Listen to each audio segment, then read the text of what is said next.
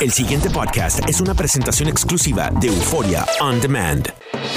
WKAQ 580, expertos en análisis y noticias, presenta a los licenciados Luis Pavón Roca, Carlos Díaz Olivo, en WKAQ Analiza.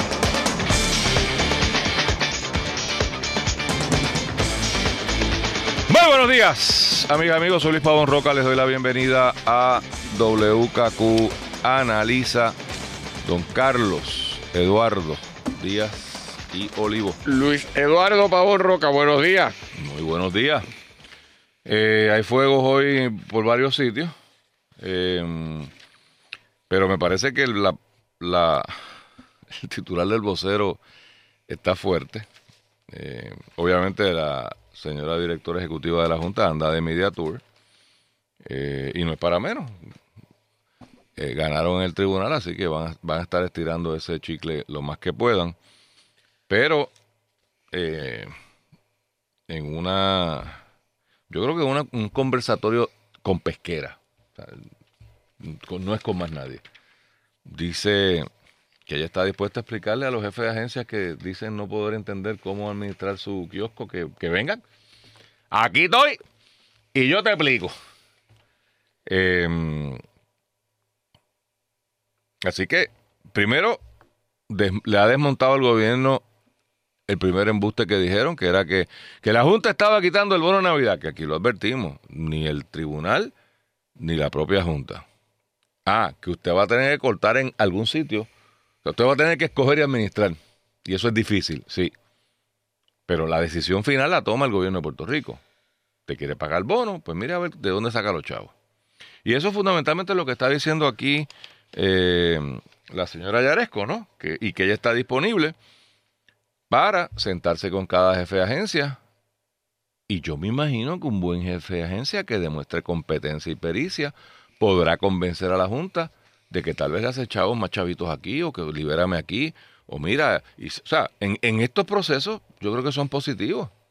Eh, obviamente una de las primeras agencias que yo, yo me estoy cuestionando para qué la estamos pagando es OGP. Porque con este señalamiento de Yaresco, fundamentalmente se convirtió en. Esto es lo que hacían los jefes de agencia en OGP. Era como maternidad, ir a llorar por maternidad, pues usted va a OGP y llama al director de OGP, mira, bendito, busca. Y como usted sabe más o menos dónde hay y dónde no hay, pues si usted lo convencía, pues le hacían alguna magia eh, financiera. Ahora parece que esa función la va a tener la eh, y, y yo no sé si, si ella está. mi- Mira una cita bella. El secretario Pesquera está bienvenido a venir a hablar conmigo. Y lo podemos discutir con él línea por línea, número por número. Es complicado. Le dijo bruto. ¿No? O sea, si yo digo, ven Carlos, que yo te voy a explicar. Yo te voy a coger esto, mira, en baby food. Porque yo sé que es difícil. ¿Qué te estoy diciendo? Este, no es simplemente cortar un presupuesto sin pensar. Le dice Yaresco al secretario. Eh, nada, yo hay que ver cómo esto fluye. Ciertamente eh, el gobierno ha cambiado su, su estrategia confrontacional eh, en su narrativa a una de, bueno, si esta es la que hay, hay que bregar. Pues pónganse a bregar, porque la realidad fiscal no va a cambiar porque usted patalete, no es chavo, no es chavo. Yo creo, Luis, que el gobierno,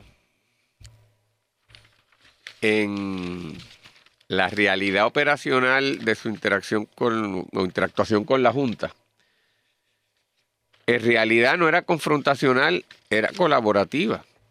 La parte confrontacional yo creo que era de índole mediático. Mm, mm, ¿Estás de acuerdo? Eh, porque en realidad habían estado compartiendo esa información, trabajando en conjunto. Ambos habían dicho que esencialmente en los planes el noventa y pico estaba Sí. más o menos de acuerdo, que eran unas pequeñas cosas en lo que el había mismo diferencia. presupuesto. El propio ahora secretario de la Gobernación, antiguo secretario de Hacienda, nos dijo aquí que él básicamente iba a estar trabajando, aunque había esa disputa eh, respecto al presupuesto con la, con la cosa más conservadora para ajustarse a cualquier decisión final. Así que en la, eh, eh, este, me consta que Maldonado había estado trabajando desde Hacienda directamente con, con la Junta de Supervisión Fiscal. Me consta a su vez que la Junta de Supervisión Fiscal tenía muy buena opinión de, de verdad, de- como, como prácticamente el resto del país, de la labor que estaba haciendo Maldonado eh, en, en- en Hacienda. Así que yo creo que, eh, y de hecho, no, no perdamos de vista esto, el gobernador cuando entró en la pelea con la legislatura y concretamente con Tomás Rivera Chats, había señalado que él había llegado a aquel acuerdo porque era lo mejor que se podía hacer con la Junta para mantener más o menos las prioridades que él tenía. Así que él se había sentado a negociar con la Junta y había advertido que si entrábamos en una confrontación iba a pasar lo que pasó, que la Junta iba a prevalecer.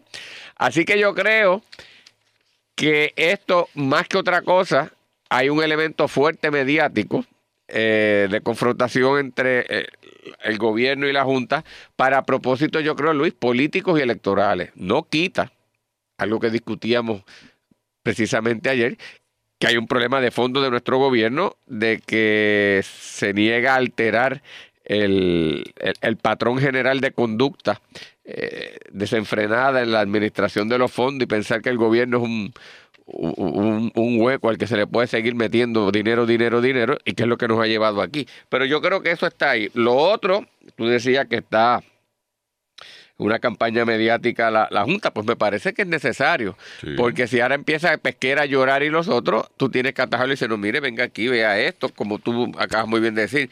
No, no, no, el bono no está previsto, usted decide que usted hace, pero este es el presupuesto que hay, hay maneras de bregarlo. Lo que nosotros hicimos, usted podrá no estar de acuerdo y la gente podrá criticarlo, pero tampoco lo hicimos a lo loco. Aquí hay unos estudios que de esto lo puedes ver. Así que me parece que la función de ella la puedo entender eh, y me parece, desde el punto de vista de lo que la Junta tiene que hacer, muy lógica. Ahora, lo más interesante, lo más interesante de, de esto de Yaresco, Luis, ¿En cuál periódico? en el Nuevo Día, que es el que lo destaca más. Porque, porque es el, el enfoque es distinto. Por claro. Tiene que leer los dos Tiene razón. En el nuevo día eh, se toca eh, con más detalle y se destaca más las expresiones que parece que ella hizo en esa, en esa reunión con los periodistas con respecto a la, a la cosa, a, lo, a lo relativo al pago de la deuda. Y básicamente lo que vemos por ahí es que eso va a pasos acelerados. A pasos acelerados. Eh, hay tres frentes, mal que bien negociados: energía eléctrica, el Banco Gubernamental de Fomento y Cofina, cual no deja de ser un elemento importante. Más o menos con un patrón similar los tres, de alrededor de, condonar una tercera parte, pagar dos terceras partes a grandes rasgos. Y como mucha gente ha señalado, incluso lo señaló el, el presidente del Partido Popular, que en esa parte tiene razón, eh, Héctor Ferrer, que si eso es así, eso va a sentar la tónica de negociación para las próximas. Es el benchmark. Claro. Y si eso a su vez es así, ya esto en gran medida está definido. En gran medida, porque siempre, ¿verdad? Habrá cuestionamientos y pleitos, etcétera, y, pueda, y, todo se puede derrumbar también. Pero por fin comenzó a coger velocidad esto. Ahí entonces, Luis, te quería traer y plantear para discutir. Eh, Héctor Ferrer, al decir que esto se convirtió en la, en, en la línea de los puntos de referencia en negociaciones con respecto a otros acreedores, él lo que insiste es que esto debió haber sido la reducción de deuda mucho mayor, que una tercera parte no es suficiente, y básicamente lo que postula, y otra gente también eh, lo, lo- ha mencionado, que esto no resulta en el mejor interés de Puerto Rico. O sea, ahí yo lo que quiero traer a la discusión es ver si, si en efecto eso podía ser de otra forma. Me explico.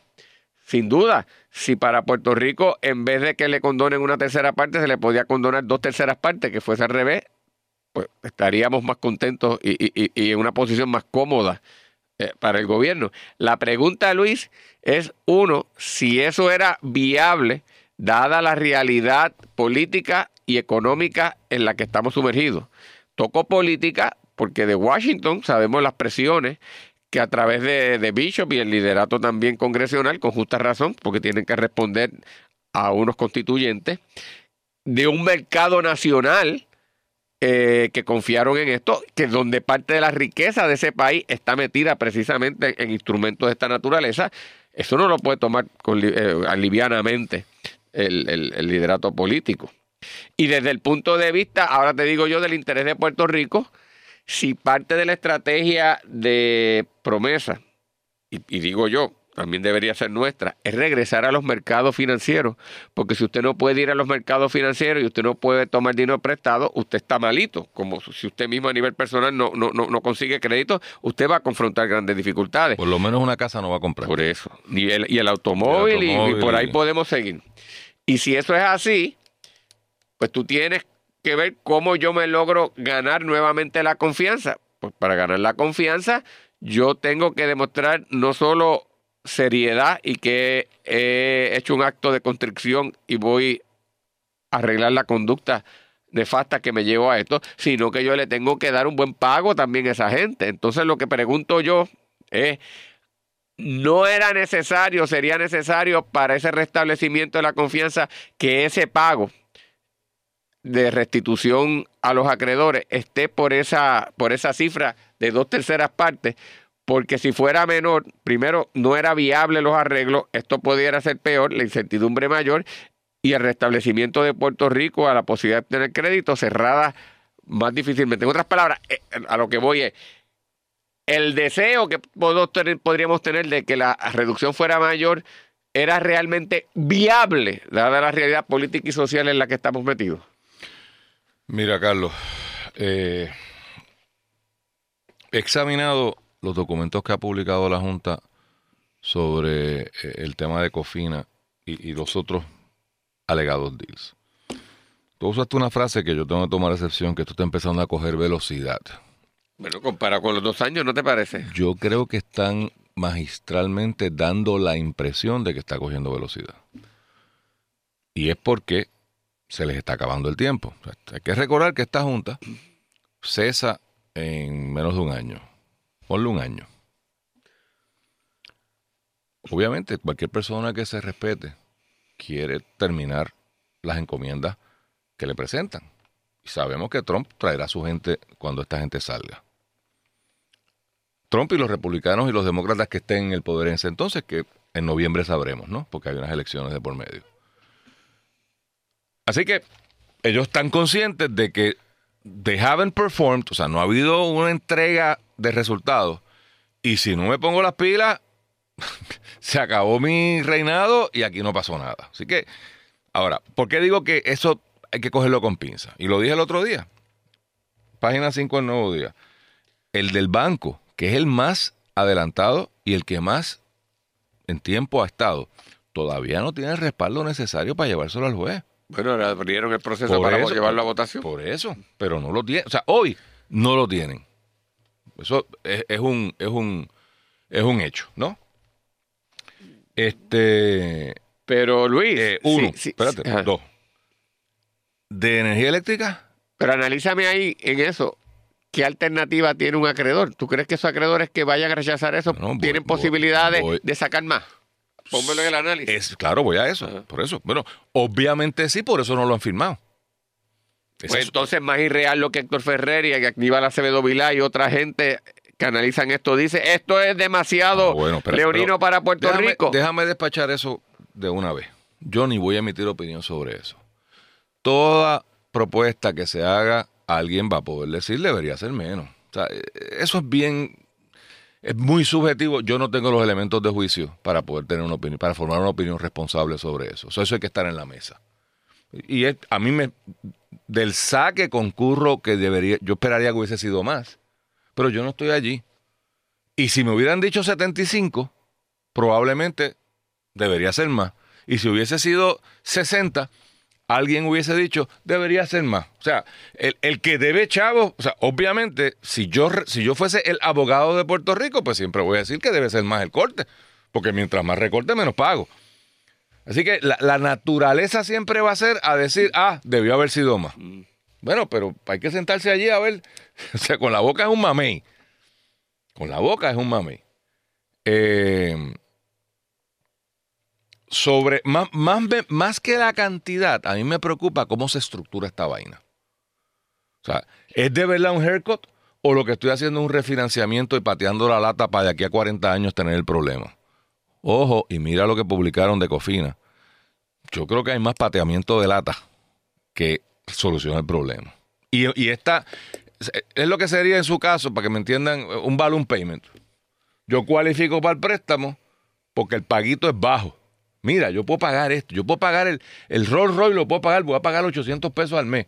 Ah, cuando se acabe el financiamiento voy a deber 120 mil pesos. Pero con esa bregamos cuando llegue. Porque de aquí a allá yo voy. O sea, aquí hay todas unas premisas de desarrollo económico y vamos a estar en las papas y lo vamos a poder pagar.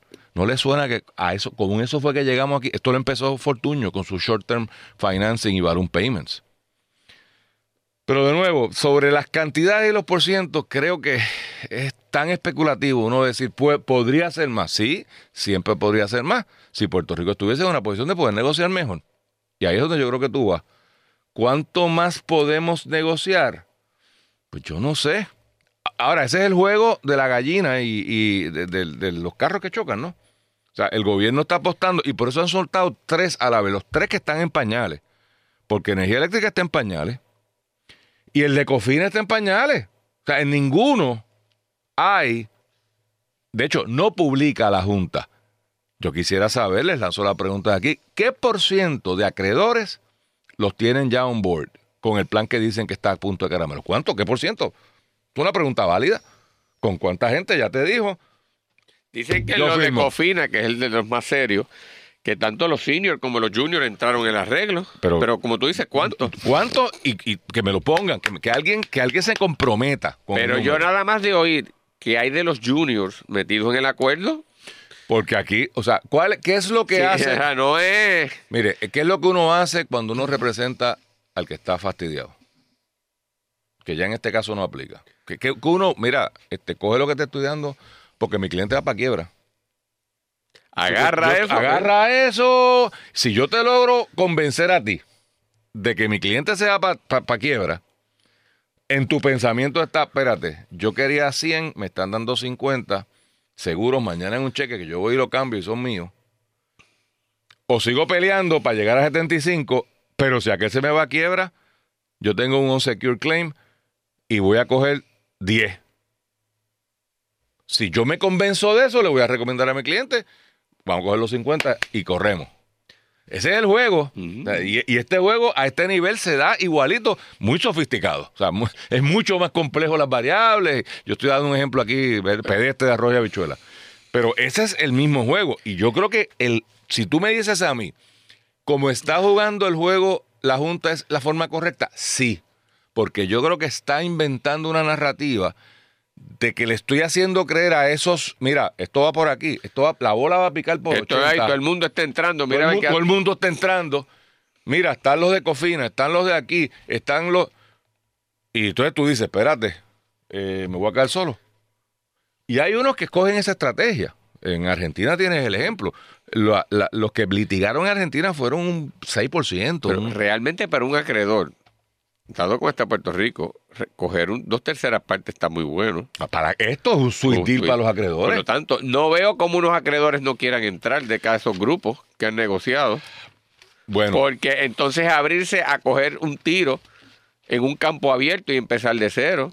pero algo están viendo porque no están entrando. Habrá O sea, que si, ver, Luis. si yo fuese Espérate, habrá que ver, porque- si yo fuese acreedor, yo le hubiese arrancado la mano. Por porque eso. esto es un deal bien chulo. yo estoy de para los acuerdo. Yo creo que eso va a pasar. Pero no ha pasado. Ya verás. Bueno, pues, ok. Pues, porque es que lo otro es lo que estamos este, especulando. Si esto se cae, corre riesgo de que sea más, más- sea peor porque este deal es muy bueno y hay mucha gente atacándolo precisamente porque dice que es demasiado oneroso para Puerto Rico.